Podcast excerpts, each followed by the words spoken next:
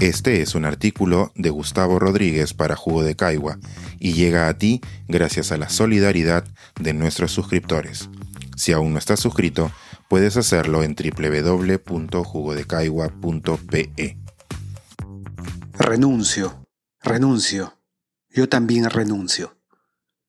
Grandes síntomas de un cambio de cultura laboral. Salvo algunas excepciones, suelo adherirme a las series cuando hay pocos tablistas corriendo la misma ola.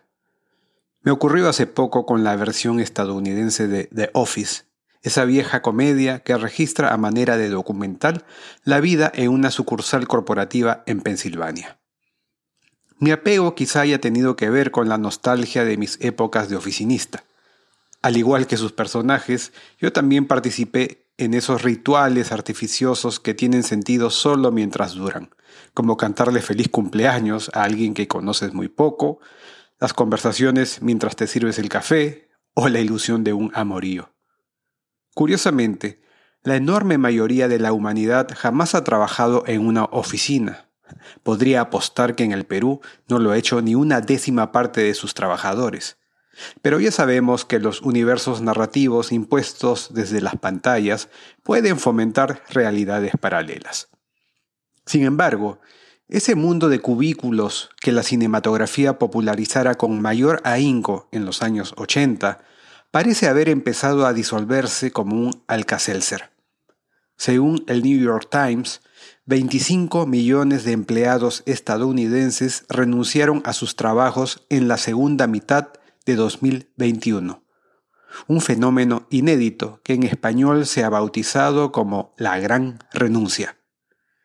Esto ya no vale la pena, parece ser el lema masivo.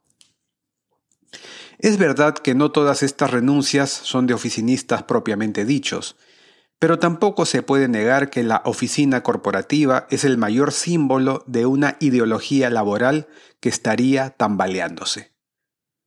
Tal como ocurrió en los países latinoamericanos, es probable que la pandemia de COVID-19 haya sido el acelerador necesario para darnos cuenta de las cosas que estaban funcionando mal. Y si he mencionado Estados Unidos, es porque desde sus entrañas es que se empezó a exportar esa cultura de empleo corporativo que hoy ha empezado a criticarse.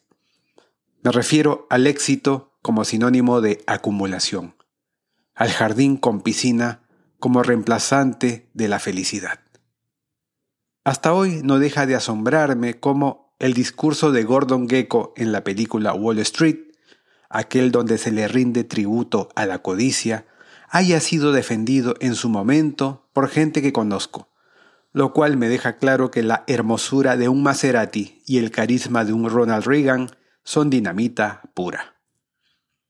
A veces leo comentarios de amigos que no pueden entender cómo Chile pasó de ser la promesa de un tigre capitalista en Sudamérica en los 90 a un país con una asamblea constituyente con mayoría de izquierda en esta década. Quizá el gran acierto discursivo de la era Reagan-Thatcher haya sido también responsable de la actual desilusión.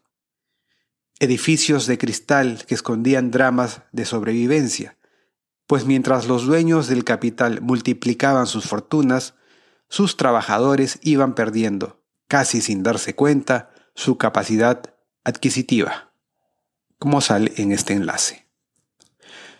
Los estudiantes que iniciaron hace dos años y medio las demandas sociales en el metro de Santiago no reclamaban en verdad por los centavos del alza en la tarifa, lo hacían porque la educación de sus coetáneos ricos era inmensamente mejor en sus escuelas privadas, y porque sus padres vivían endeudados sosteniendo ese relato individualista en el que el Estado debe dejar solito al mercado.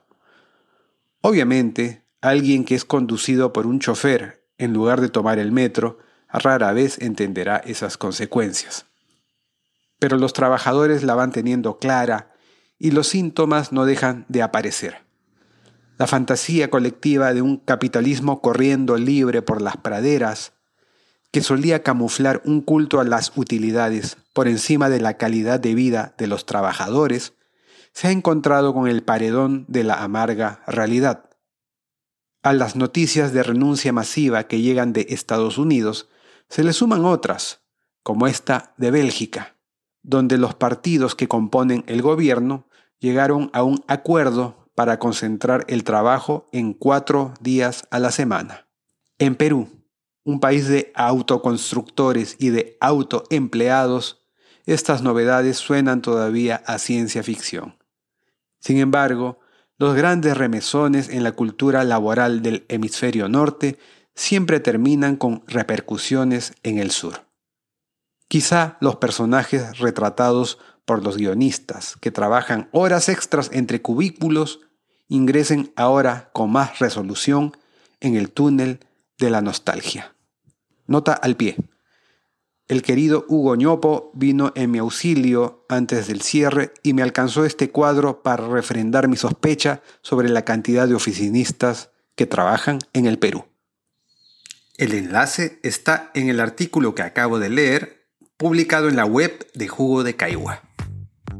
Este es un artículo de Gustavo Rodríguez para Jugo de Caigua y llega a ti gracias a la solidaridad de nuestros suscriptores. Si aún no estás suscrito, puedes hacerlo en www.jugodecaigua.pe.